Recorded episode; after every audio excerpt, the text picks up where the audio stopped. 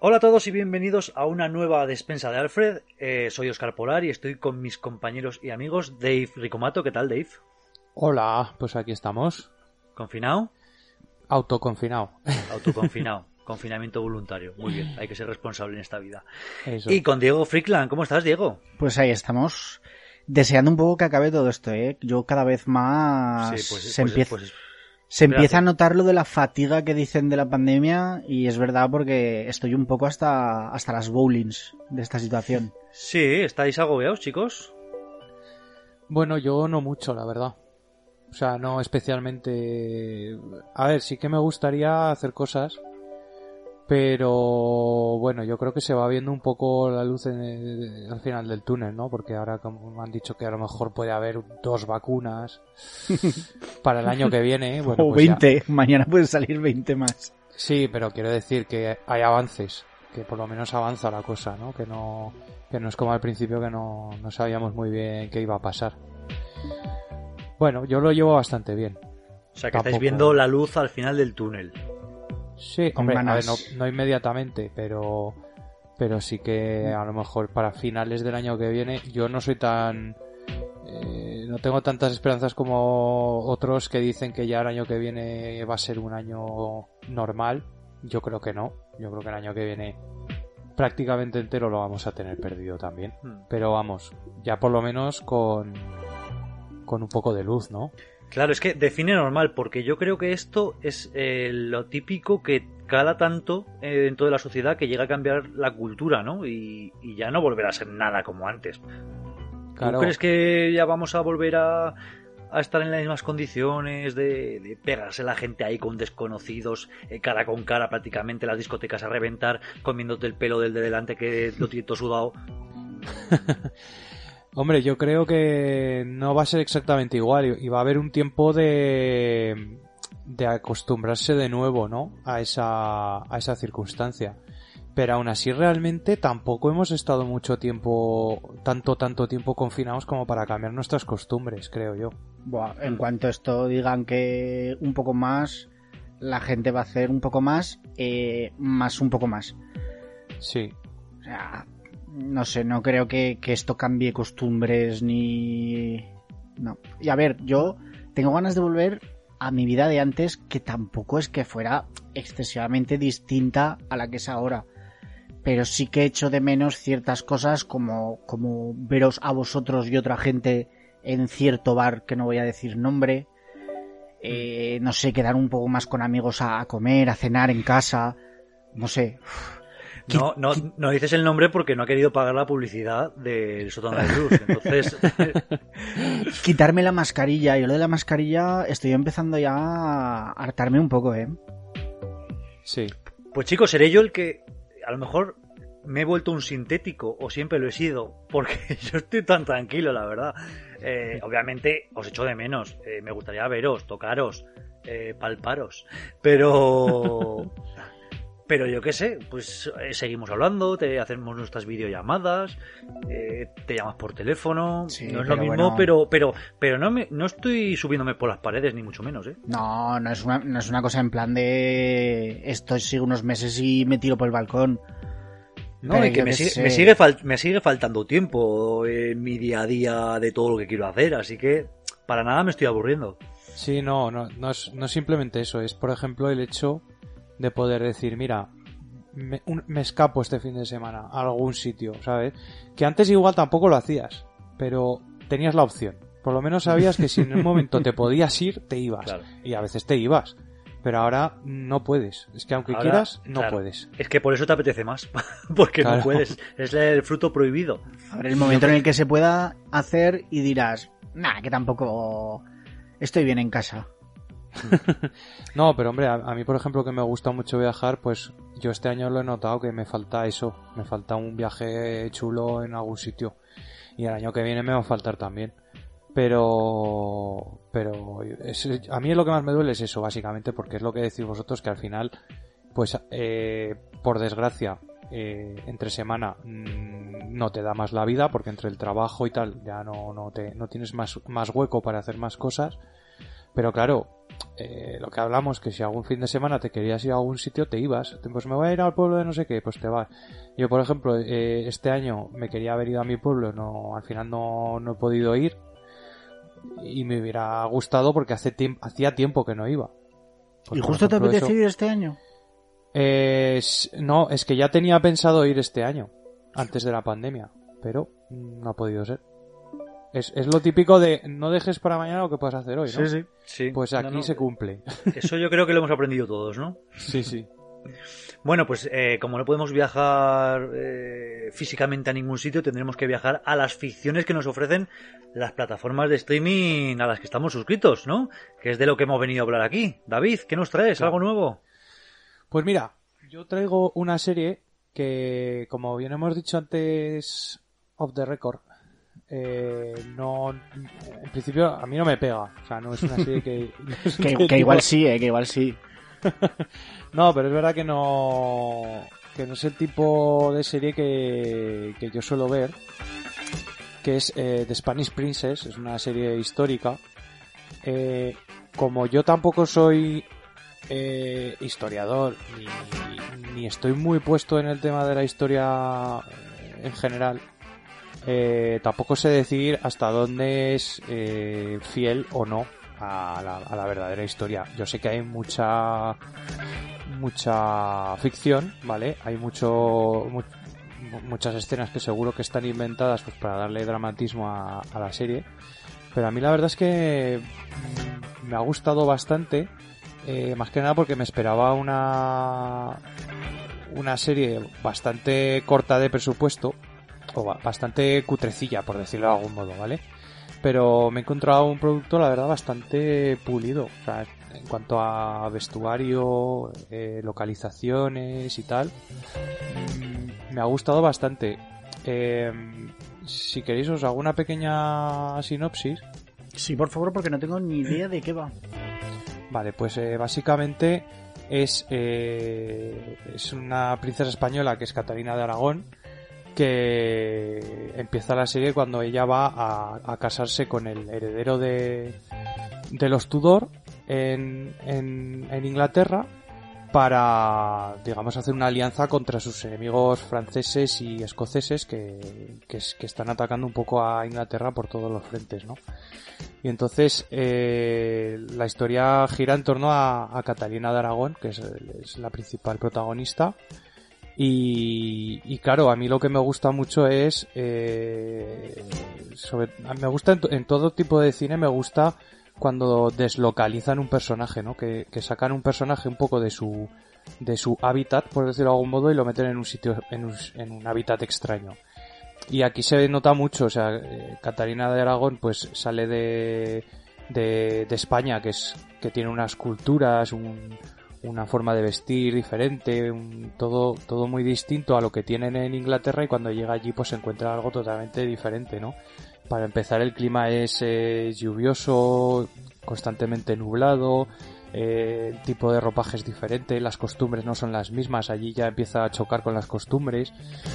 Entonces, la verdad es que me ha gustado la serie por eso, ¿no? Aparte que, que me parece que el reparto también, también es bastante acertado. Oscar, creo que la has visto, o si no la has visto, ¿has visto Yo- algún episodio? No he visto esta como tal, pero la tengo en lista. Pero conozco la serie porque es, es la secuela de una serie que, que ya vi y es la secuela de la secuela de otra serie que también vi. O sea, digamos que, digamos que tú estás viendo como la tercera parte de una misma saga. Que Sí. esa saga empezó con, con la serie de, de televisión The White Queen, eh, también en HBO, que es, eh, digamos, la que se casó con, eh, este que era, Eduardo de York, Eduardo Sí. IV de Inglaterra, ¿no? Que es cuando Sí. empezó la guerra de las dos rosas entre los York y los Lancaster. Entonces, eh, la, la serie de White Queen, que solo tiene una temporada, va sobre esa guerra, ¿no? Y, esa, y ese matrimonio. Luego tiene la secuela de White Princess, que es sobre la hija de, de estos dos. Y entonces, eh, la hija de Eduardo y de, y de esta White Queen eh, es la que luego se casará con el con Enrique VII, el primer Tudor, que son los padres de esta Spanish Princess, ¿no? Creo que es, o no, que es- son los padres de quien se casa De- con The Spanish Princess. Sí, Eso es. exacto. De De, Enrique Artur- VIII. ah, sí. Primero Arturo, ¿Sí? Es- exacto. Arturo Y es con bueno, el que se va a casar. Eso es. Y sin desvelar mucho más, eh, históricamente luego será Enrique VIII, ¿no? Eso es. Y, com- y como bien dices, tiene una factura técnica muy buena, unos vestuarios muy buenos. Eh, históricamente, yo en principio creo que algún golpecico le han dado los historiadores eh, a toda la saga en algún momento. Pero bueno, eh, en- en- con respecto al aspecto general, es la historia que te cuenta, que es la guerra de las dos rosas y cómo nació la dinastía Tudor. Y Pues- Así que sí, es muy recomendable. Sí, sí, pues a mí la verdad es que esta me, me llamó la atención por un poco por por ver, por saber, por conocer un poco la la historia de Catalina de Aragón, ¿no? Porque realmente, pues bueno, es, donde nosotros vivimos y, y me atraía la, la idea. Además que es una es una serie extranjera, digo, a ver cómo lo han a ver si no han caído en los típicos tópicos, ¿no? Por decirlo de algún modo. Pero sí, me ha, me ha parecido la verdad bastante, bastante chulo. Sale, sale la Alhambra también en algún momento como escenario y, lo, y lo he visto todo bastante correcto, ¿vale? Y no sé, me ha gustado, me ha, la verdad es que me ha llamado la atención. No es, no es el tipo, eh, no es la típica serie que a mí me atrae excesivamente, pero, pero me ha parecido que estaba muy correcta, la verdad, y, y que te engancha, o sea, que, que realmente estás esperando a ver qué ocurre, ¿no? Porque, porque estás esperando ese choque de trenes, ya lo estás esperando, por lo menos en el primer y segundo episodio, que es, que es lo que, es- que es lo que he visto yo, eh, pues eso, estás esperando a ver dónde choca una cultura con otra, ¿no? Me ha molado, me ha molado eso. Sí, pues eh, yo te recomiendo que una vez que te... Si, no sé si la has acabado ya esta serie. No, no, he eh, visto solo los dos primeros. Vale, pues si te gusta lo que ves a lo largo de toda la temporada, que te remontes a- para ver tanto de White Queen como de White Princess, que está, digamos, el ambiente es similar y te cuenta un poco los, an- los antecesores de esta Spanish Princess. Muy bien. Pues muy bien, pues eh, de David pasamos a Diego, que, que no sabemos lo que nos trae. ¿Qué nos traes, Diego, hoy? Pues os traigo otra serie que no nos vamos de, de HBO. Es la serie Lovecraft Country, eh, Territorio Lovecraft en, en España. Y, y es una serie que acabo de terminar ahora y me ha gustado bastante. Tengo igual algunas reticencias en algunas cosas, pero, pero me ha gustado. Eh, está basada en una novela del mismo nombre de, de 2016 de Matt Ruff, pero esta serie está producida por, por JJ Abrams, conocido por, por todos, y por Jordan Peele, que es un director y creador que me, que me gusta bastante. Eh, ha sido director de, de Us, de la, la película Nosotros, de la película Get Out, que siempre mm, le pone esa firma de antirracismo a sus, a sus productos, ¿no? Eh, esta serie, aunque se llama Territorio Lovecraft, eh, realmente los mitos de Lovecraft eh, están muy, muy, muy, muy por encima. Es- eso te iba a decir, que Sí. yo he visto, pues eso, unos cuantos capítulos que ya te había comentado antes. Y me esperaba otra cosa, la verdad. Sí, no, no, no. esperaba. Yo ya había leído que, que- que- es que viéndola entera, eh, Territorio Lovecraft, yo creo que hace más referencia a la parte más más racista de, Estados Unidos.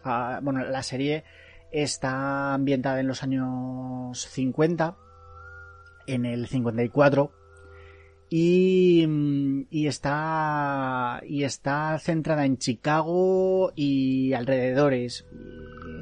Entonces, yo creo que habla más de ese territorio de que, bueno, ya hablamos en su momento de, en un sótano de, la figura de Lovecraft, que era un, racista de tomo y lomo. ¿No? Sí. Entonces, pues habla más de, de eso, de Lovecraft, territorio Lovecraft como territorio eh, racista. Eh, está centrada en personajes afroamericanos y te muestra mucho de, del racismo que tenían que vivir. Es bastante dura en algunos momentos. Eh, casa en, un poco en su historia eh, con la serie de Watchmen, que no sé si habéis visto, Sí. porque tratan bastante el tema de los disturbios de Tulsa, con las matanzas y tal. Bueno, la serie está centrada en, en Atticus Freeman, que es un hombre negro que acaba de volver de la, de la guerra de Corea y se entera por carta de que su padre ha desaparecido. Eh, ha desaparecido y le ha enviado una carta diciéndole que ha ido, que ha ido a investigar eh, el pasado de la familia de, de, de, su madre, de la madre de, de Atticus, y como que guarda algún secreto. Y ha ido a investigarlo nada más y nada menos que al pueblo de Ardam. No Arkham, sino Ardam. Es que eh, eso, eso es lo que a mí eh, mm, me llamaba la atención de la serie, ¿no? Que te va lanzando anzuelos. Por ejemplo, en el primer episodio, pues ya eh, en la primera escena esa que es como una ensoñación que tiene el protagonista. Sí. Claro. Eh, jo, te lanza un anzuelo ahí que dices, hostia, voy, a, voy a ver Lovecraft aquí. Pero luego vas viendo que va pinchando y dices, Va pinchando en el tema Lovecraft. En el tema Lovecraft, sí. Hmm. Que es verdad que, que, que lo tienes que pillar de la manera que te... O sea, no de la manera literal de Lovecraft, sino que puede ser eso, ¿no? Territorio racista. Pero, pero, joder, eh, te lanzan unos anzuelos sí, como a ver, en plan, si, vas a ver esto y luego una no serie te lo dan. sobre Lovecraft, no, en absoluto. Claro, claro. Pues claro. si, si, si se llama Territorio Lovecraft, yo Ya. creo que la gente que se acerque espera ver los mitos de Lovecraft. Sí, no- pero sí que nos encontramos con un montón de, por ejemplo, de sectarios, tenemos algún, algún monstruo, por ejemplo, hay unos Soth que están brutales, tú los has visto, David, y están bestiales, Sogoth. Sí, eso. eh, yo la verdad es que los primeros capítulos los disfruté mucho. Sí. Al final, eh, aunque sí que hay una, una historia compartida entre todos los capítulos, un arco argumental que va recorriendo todos los capítulos, sí que nos encontramos una serie que podríamos decir que es un poco antológica, ¿vale? Eh, cada capítulo está centrado en, un, en uno de los personajes, de, eh, entre Atticus, que es el protagonista, y su, al- su círculo cercano de familiares y amigos.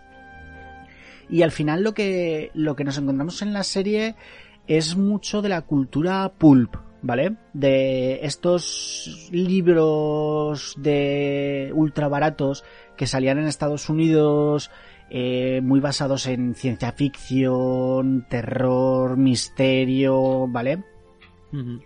Eh, entonces, cada capítulo tira un poco hacia, mm, hacia un cliché distinto, ¿vale? Tenemos capítulos de casas encantadas, tenemos capítulos de sectas, tenemos capítulos eh, de aventuras que, bueno, eh, propiamente de Indiana Jones, tenemos un capítulo bastante chulo de ciencia ficción, ¿vale? Entonces, eh, es un capítulo, es una serie que más se englobaría en esas historias pulp, haciendo como un abanico muy grande, más que centrado mucho en el terror. Pero la verdad es que tiene algunos flecos, como que, como no tirar excesivamente de la, mm, de la historia de, de la historia principal de Atticus y la familia y tal, aunque luego la resuelven más o menos bien.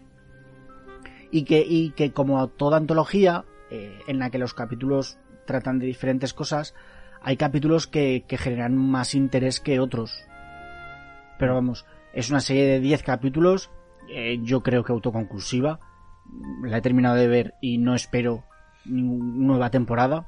Eh, está basada en un libro y en teoría, aunque el libro, por lo que he leído, no termina igual, eh, termina donde termina la serie.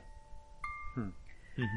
Pero vamos, a mí me ha, me ha gustado bastante. Sobre todo si, si eso, si te gustan este tipo de, de, de historias, pues es lo que digo, pulp, eh, ciencia ficción, misterio, terror.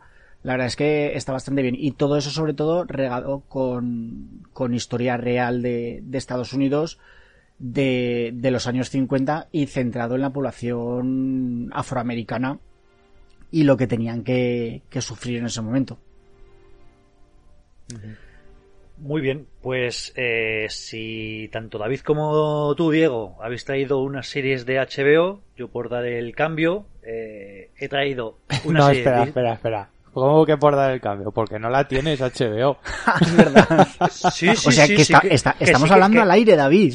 Que sí que la tengo, que ahora que Ah. me la he vuelto a poner. ¡Ah! Ahora lo tengo todo. No has podido Uy. resistirte. Ahora tengo que si el Netflix, que si el HBO, que si el Filming, eh, el Disney Plus, que se lleva ahora a decirlo de Disney Plus. No me extraña que digas que es que te falta tiempo. Pues es que. Pues eso, que no me aburro, ¿cómo me va a aburrir? Es más, luego he traído una serie de HBO, pero antes, ahora, para dar el cambio, como bien decía, os meto una de Disney Plus, eh, que es Elegidos para la Gloria, o en versión original se llama The Right Stuff, eh, pues que va sobre eh, los siete eh, astronautas del, del proyecto Mercury, el proyecto que llevó a Estados Unidos a llevar un hombre al espacio, ¿vale?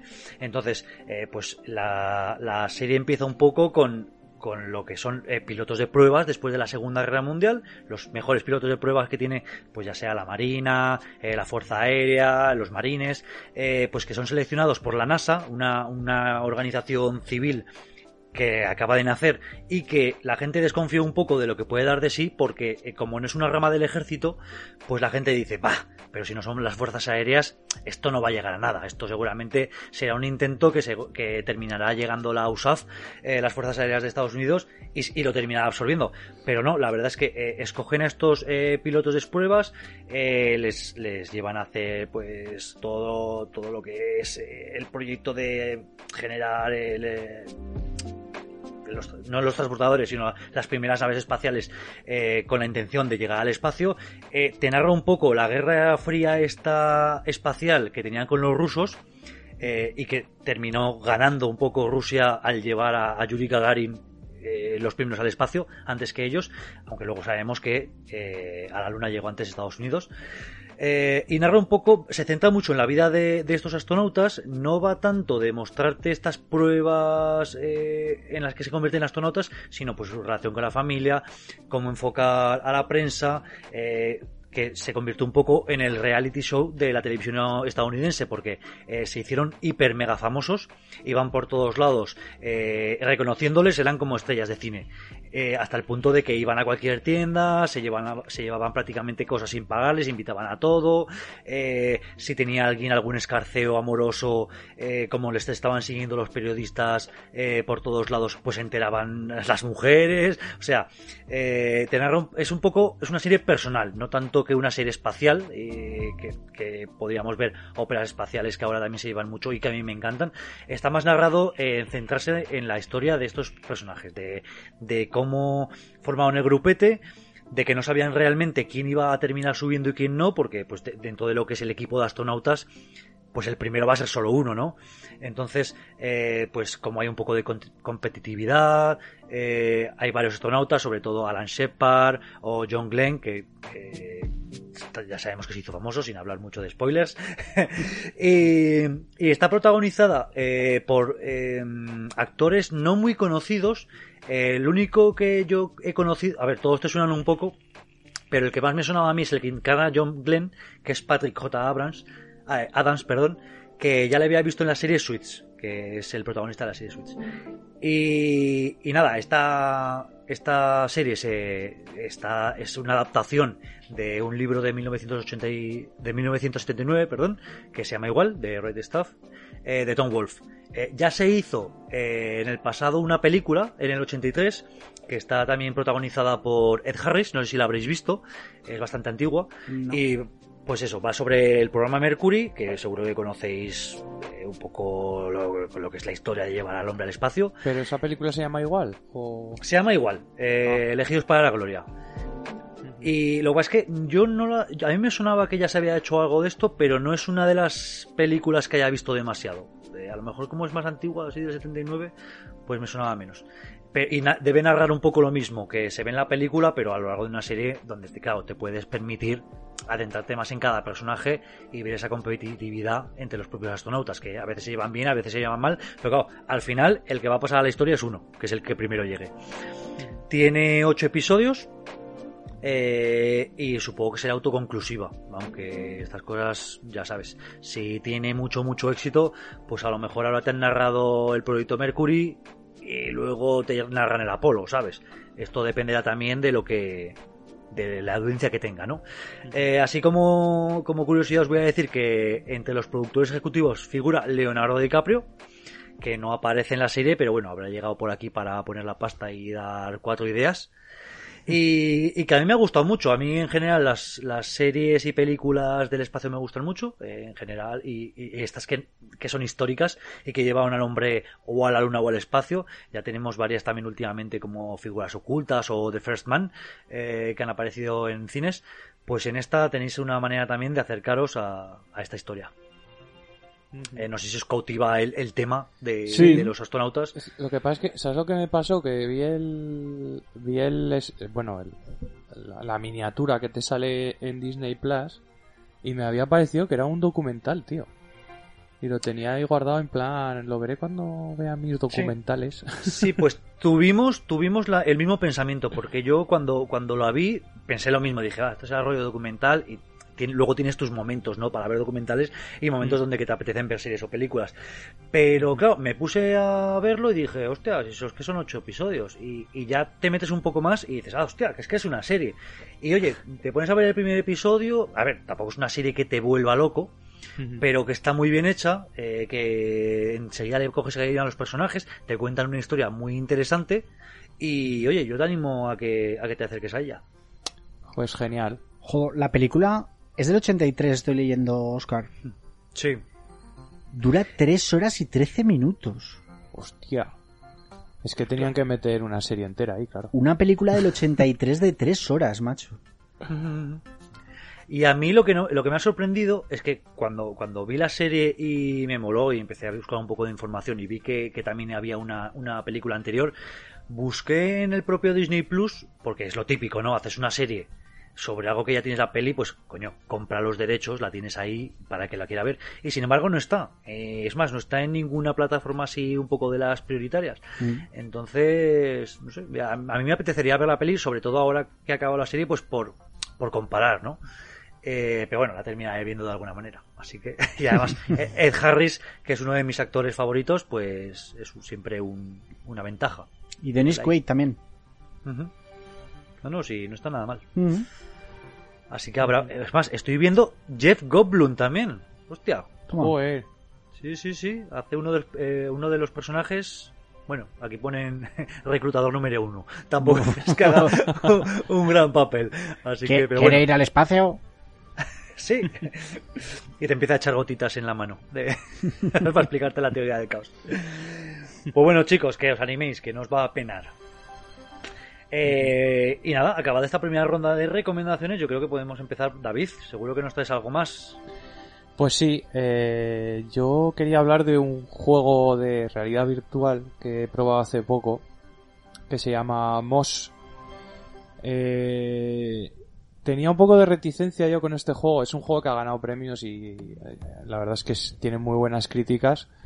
Pero yo tenía mis reticencias porque, bueno, en, en realidad virtual parece que siempre buscas juegos que sean en primera persona, ¿no? Que sean pues sí. como que te metes dentro de del personaje. Hombre, es que esa es la gracia, ¿no? Claro, pero eso es lo que pensaba yo, pero me acerqué a este juego porque claro, tenía tantas tan buenas críticas y tan y tantos premios que digo, voy a probarlo, ¿no? Y, y la verdad es que la idea del juego, las mecánicas del juego me dejaron totalmente flipado porque eh, bueno, para poneros en situación, tú representas un, un, lector, ¿vale? Que se llama así, el lector, que, que vas a, a, leer un libro en, en, la biblioteca y entonces de repente te encuentras que, que entras en el libro, en la historia del libro. Y la historia mm, bueno, el personaje principal de la historia es una, una rata que se llama Quill y es una renta pequeña que va, ahí con su espada, su armadura y todo. Y, y, claro, eh, tú eres enorme, o sea, ves todo como si fuera una maqueta, como si fuera una maqueta pequeñita, ¿vale? Y manejas a, a la ratita, pero a la vez tienes que interactuar con diferentes eh, elementos del escenario con tus propias manos para ayudarla a, a pasar el nivel, ¿vale? O sea que realmente es un tercera persona, pero tú también interactúas eh, con, con, lo que hay en el nivel. Y me parece que está el juego hecho con un, con un mimo impresionante. O sea, está todos los detalles que tiene, eh, toda la, la ratita cómo interactúa contigo, porque incluso te, a veces te dice, choca los cinco, no sé qué. No, no te lo dice así, pero hace, ¿sabes? Como, Está, está muy currado y los escenarios son impresionantes. O sea, te quedas, te quedas flipado porque claro, ves a la, estás manejando a la ratita, por ejemplo, dentro de un tronco, ¿no? Y de repente al fondo ves un ciervo que se acerca y dices, va, que se va a comer a la ratita. Y, claro que la, eh, la, es que el escenario, eh, aparte es como, como si hubiera una ciudad en el bosque para ratitas, ¿vale? Y entonces, claro, vas manejando a la ratita y es sobre todo un juego de, de resolver puzzles. Eh, es mm, de, de, duración dicen que es corto, yo no lo he acabado todavía y, no me parece que sea corto, me parece que está bastante bien. De, o sea, tampoco necesitamos un juego siempre de, de 40 horas, que parece ahora que si no tiene 40 horas no, no, no vale la pena pagar por un juego, ¿no? Pero vamos. Hombre, depende de lo que te hagan pagar. Claro, eh, este juego es, es barato. Eh, creo que en Steam estaba hace poco por, por 10 euros o, Bueno, o menos de no, 10 me- euros. Por 10 euros. Eh, estaba de oferta, pero, pero vamos, que lo puedes conseguir por 10 euros. mm, Cada 2 por 3 hay una oferta de estas. Claro, lo que pasa es que hay juegos de los AAA que te cuestan que 70 pavos ahora. Claro, claro. que luego sí, te eso- cascas, te lo, te lo eso. terminas en 5 horas y ostras, te, Claro. te acuerdas de la madre del, del Claro, creador. claro. Eh, Pagando esos precios sí que te duele que el juego sea corto, claro. Claro. Pero en estos casos a mí me, me parece que respecto al precio, mm, me parece que, que está muy bien el juego. Aparte está para todas las plataformas, está para PS4, para Oculus, eh, para todas las plataformas que tienen realidad virtual, básicamente. Y, y la verdad me ha gustado muchísimo. O sea, me ha sorprendido por lo que te digo, porque claro, yo estaba muy acostumbrado pues a, comp- a comprar shooters o Mm. a jugar a juegos pues que estás en primera persona, ¿no?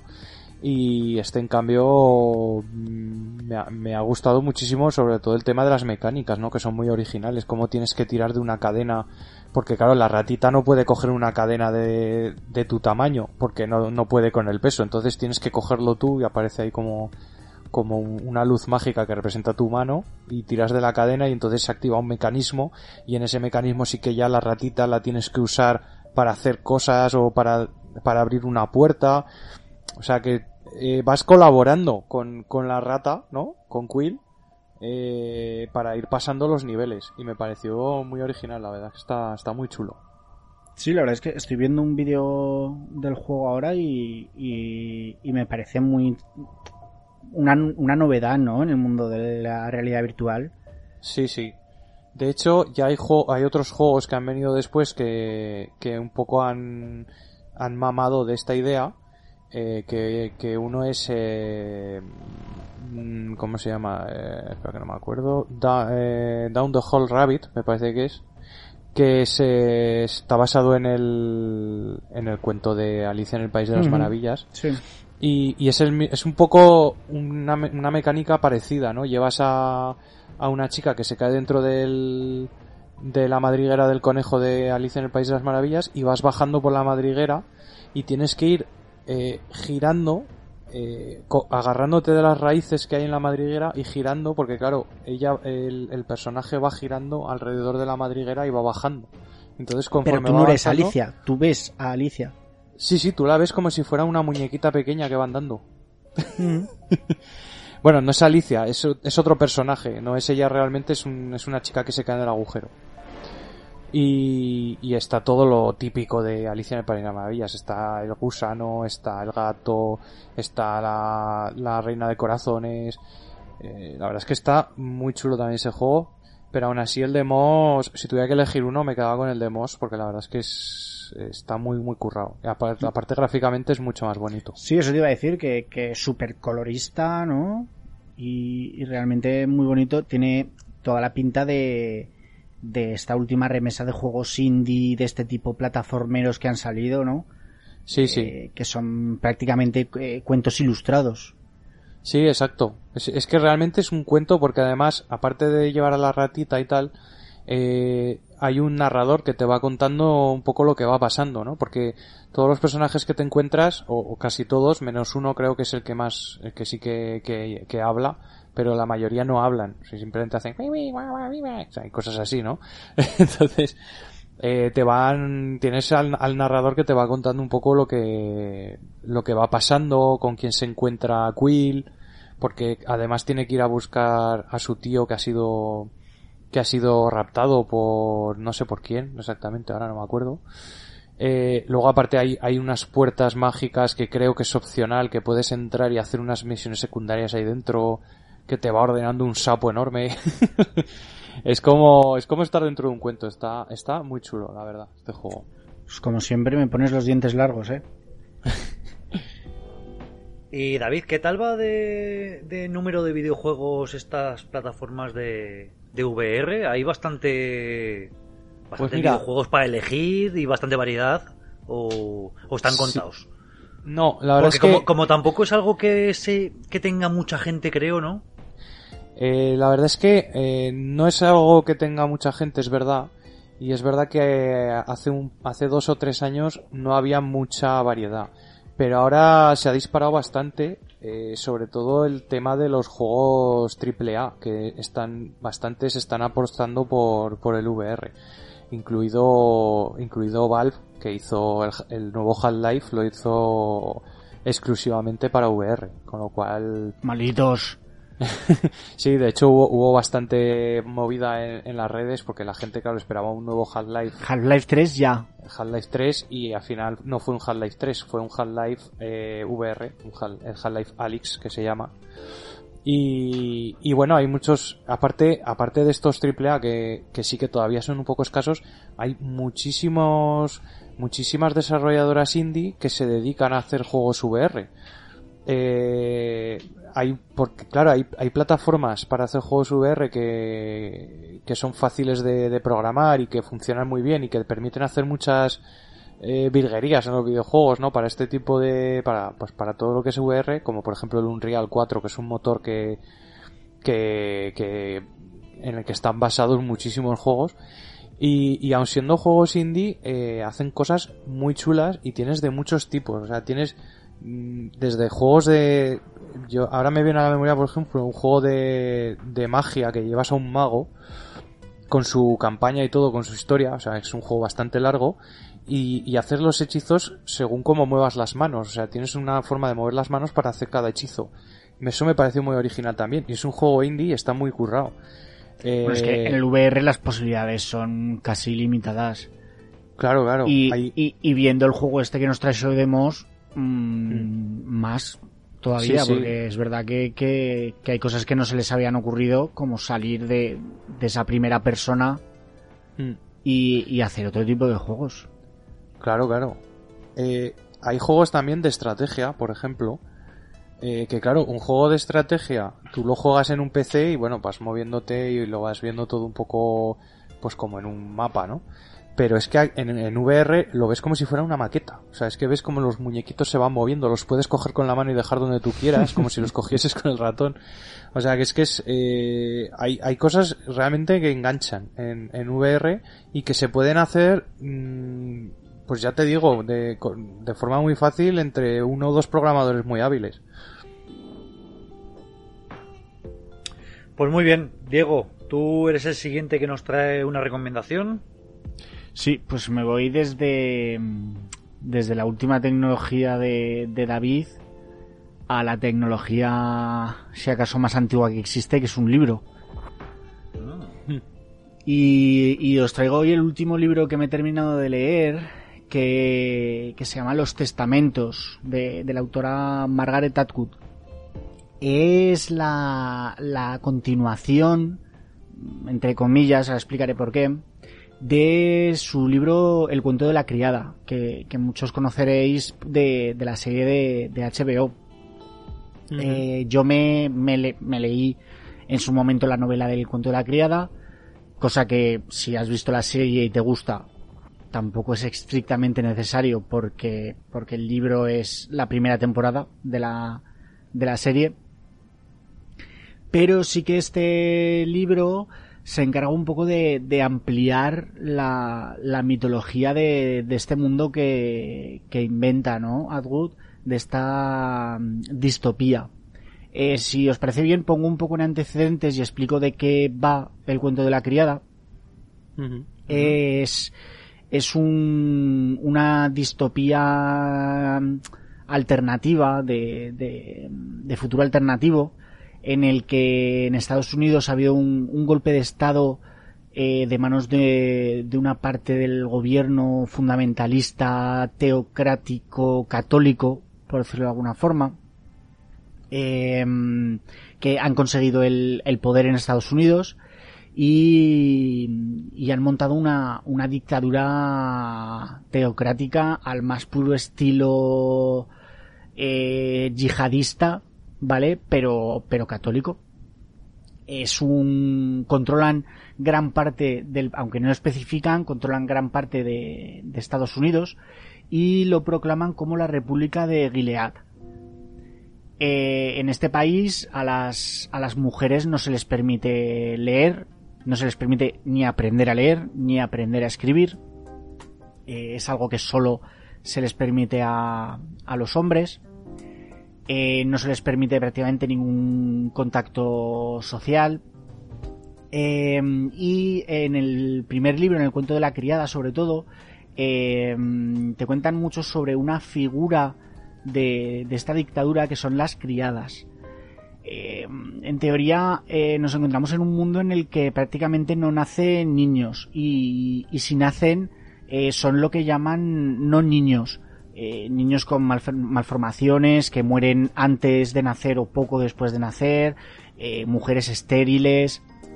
Entonces, las, las pocas mujeres que, que, son fértiles todavía, que pueden engendrar descendencia, son tomadas prácticamente como esclavas por los, los mandamases, dijéramos, de, de este estado, que son los, los comandantes y sus familias.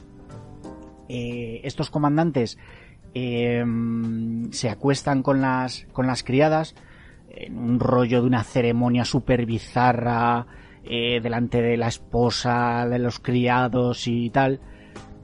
Em, y cuando, cuando tienen un, un, bebé, se quedan embarazadas y tienen un bebé, eh, simplemente pasan a otro, a otro comandante, ¿vale? Para que engendre otro más descendencia.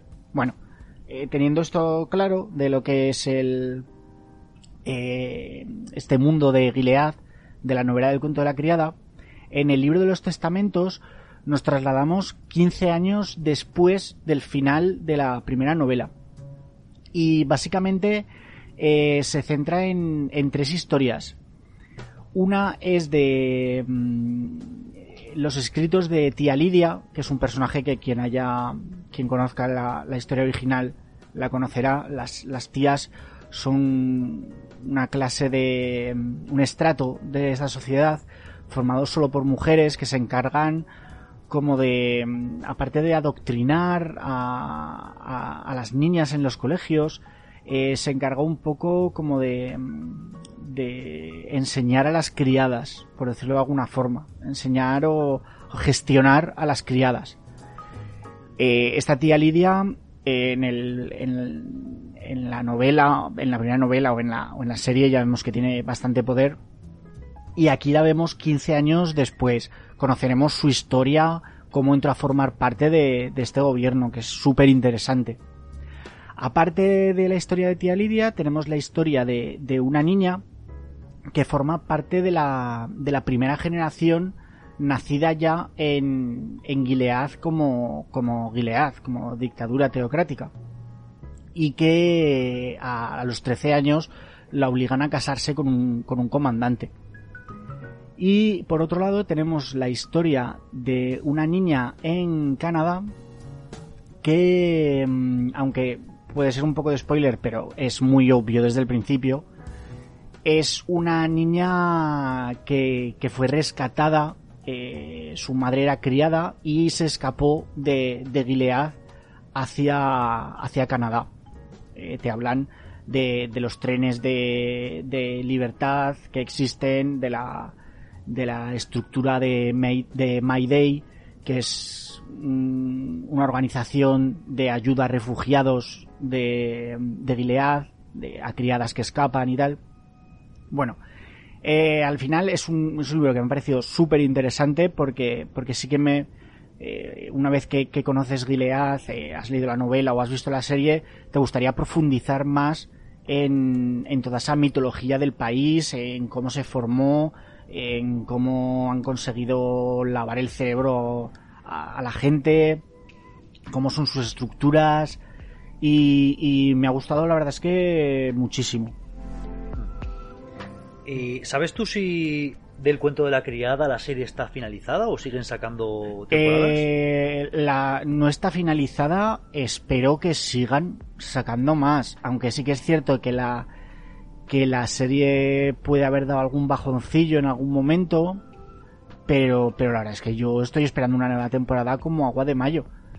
Pero, Pero ya me- meterse en el argumento de este libro, no. no, no, no, no, no, porque han abierto muchos, muchos cabos eh, de la historia de los, de los protagonistas de, de la novela y de las primeras temporadas que tienen que cerrar de alguna forma. No te digo yo que en algún momento te hagan, te hagan una serie, yo lo vería quizás más como una película, este libro de los testamentos, pero como una película que te hagan en el momento en que me hayan cerrado la serie y pasé un tiempo.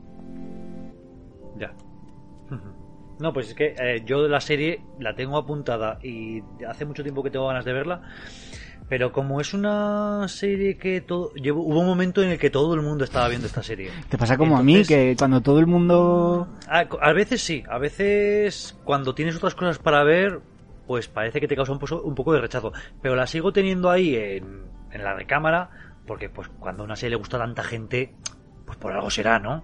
Entonces yo me quiero acercar a ella, pero de- hasta ahora no he tenido la oportunidad y siempre se te van metiendo cosas por delante. Sí, sí. Pero sí, tarde o temprano la acabaré viendo. A mí es que me gustan especialmente las, las distopías y, y esta, esta historia lo tiene todo, ¿sabes? Ya. Pues igual me la pongo esta noche, hombre. eh, para Venga. empezar ya con ganas. Ya os contaré. Ya os contaré. Vale, pues eh, si queréis acabo yo con mi recomendación. Que ya se ha hablado de, de esta serie en, en pasadas eh, despensas o, o cuarentenas de Alfred. Y es Patria. Eh, tampoco es que quiera hablar mucho de la serie porque ya, ya se dijo en su día, es más bien como ahora ya está emitida y yo ya la he acabado, e incluso yo creo que Diego tú también la has visto, ¿no? Un capítulo me falta, pero bueno, como, me leí- falta, como pero- ya me leí la novela, ya vengo con el Pues- bagaje ya de que sé todo lo que va a pasar. Quería hablar un poco, un poco sobre ella, pues de lo que me ha parecido, de lo que no, de las interpretaciones. Eh, así un poco por resumir un poco para el que todavía no sepa de qué va esta serie, aparte de que está eh, inspirada en la novela de Fernando Aramburu, eh, va sobre eh, dos familias de, de- el País Vasco. Eh, una de que tiene un gran eh, es un empresario que tiene una empresa de camiones y otra pues un hijo que, que está dentro de la izquierda Berchale por decirlo así. Eh, son amigos las familias pero llega un momento en el que a la familia del empresario le empiezan a hacer un poco el vacío y le empiezan a trolear eh, porque digamos que ETA le pide que pague el impuesto revolucionario, él empieza a pagar, luego no, puede terminar de pagar todo lo que se supone que le piden porque tiene menos dinero de lo que parece. Y por otro lado, la familia del que estaba dentro de la izquierda Berchale, pues empieza a meterse en la banda terrorista ETA más de cabeza. Entonces, entonces llega un momento en el que estas familias se separan, pero prácticamente de la noche a la mañana le, empiezan a tolerar a la otra familia hasta el punto de que casi les obligan a, irse del pueblo, eh, cosa que no consiguen de primeras. Eh, llega un momento en que a este empresario le matan. Le matan y ya es cuando ese recopetín y, y le hacen el vacío totalmente a la otra familia, la familia se tiene que ir al pueblo y la serie va un poco sobre, te, te narra dos puntos temporales, uno eh, digamos el actual, cuando ha pasado años y años desde que mataron a este hombre y, y otro cuando lo, cuando lo mataron pues eh, días antes, ¿no? Eh, te narra las dos posturas, eh, la, la que pasa la familia de ETA, eh, pues todo lo que es meterse dentro de la banda, lo que supone para, la- para una familia de un terrorista que, que, digamos llega un día que se va de casa y ya no se sabe nada de él, lo que te enteras es casi por las por lo que dicen las noticias y luego la, otra parte que es la, la, que, la que vive aterrorizado porque está amenazado por ETA eh, o porque te, te han matado o digamos que te narra las dos monedas, ¿no? Las, las dos caras de la moneda.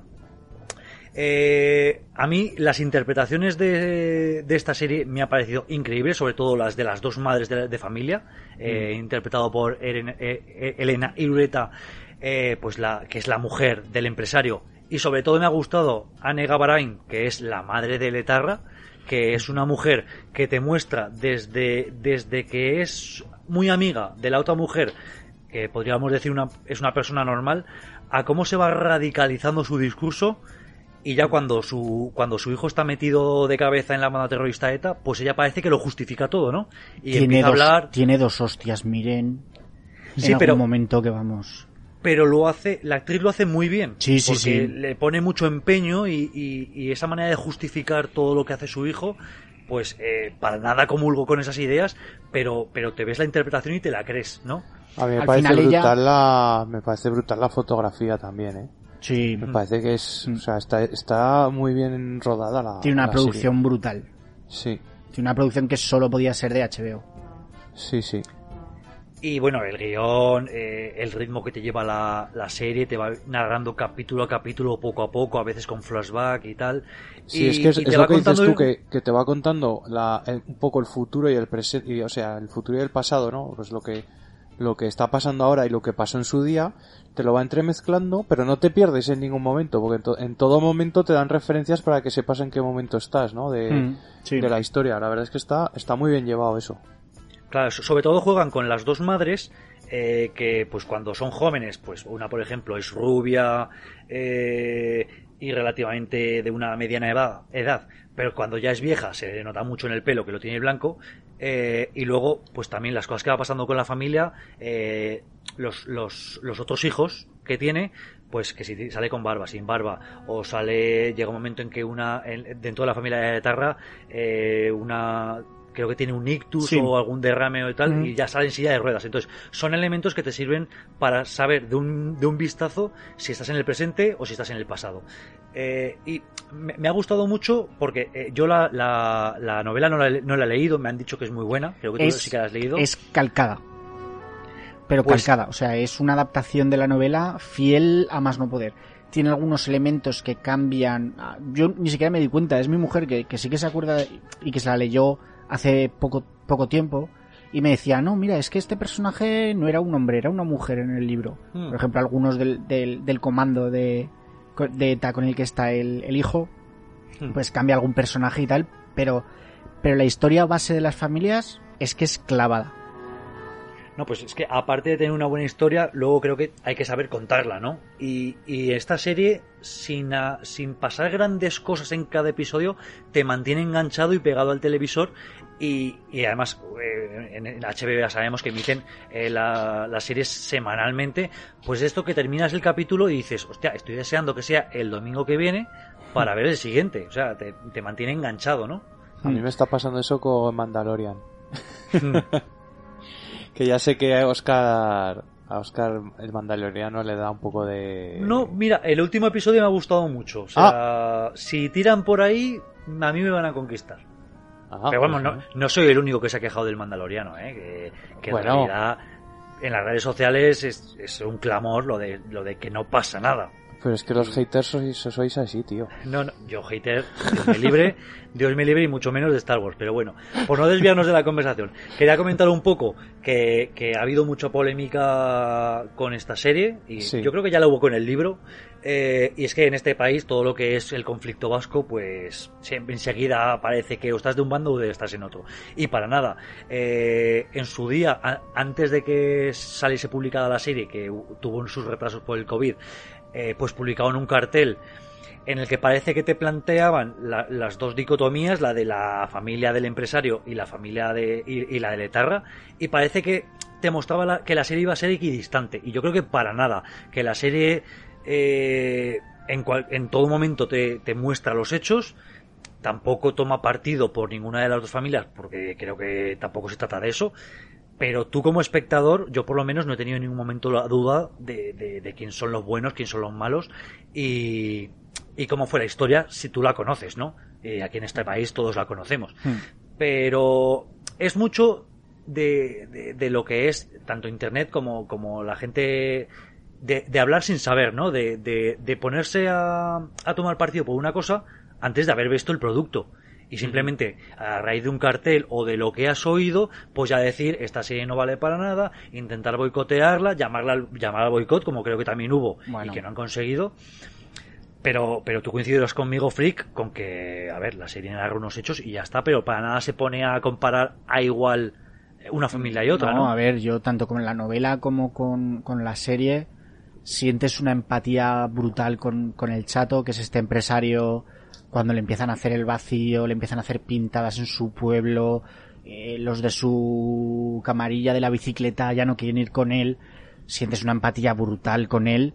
O sea, eh, realmente odias que, bueno, y tanto como cuando eh, su mujer ya viuda y, y en el momento presente vuelve al pueblo y el pueblo le da la espalda completamente. O sea, bueno, porque... dire directamente le dicen que, que se vaya. Sí, o sea, sí, se sí, dice el cura de el cura Bueno, del el, pueblo. el cu- el cura es un hijo de puta de, de muchísimo cuidado. Que El vaya a su cura- casa y le- y le el cura cada no- vez que sale, vamos. Sí, sí. Pero, claro, sí que es cierto que también sale eh, la parte de las torturas que, que hubo en este país, torturas que, que son vergonzantes para cualquier país, creo yo, que se deberían, eh, que se deben estudiar, que se deben juzgar y que, y que están ahí. Y no es, no es, no es que haya una equidistancia hacia lo, hacia las dos partes, pero, pero, bueno, eh, hay cosas vergonzantes que, que simplemente porque sí están ahí. Mm. No Sí, creo sí, que no, la serie, la serie lo hace bien mostrándotelo todo. Claro, claro, claro. Y tú juzgas. No. Y, que es- aunque, y que aunque tú no seas un, un terrorista, eh, puedes ser mala persona también. Sí, Ah, sí, claro, que no, tienes por sí, qué bueno, ser. Y, y Sí, se es ve- lo- y- es- sí, sí, David.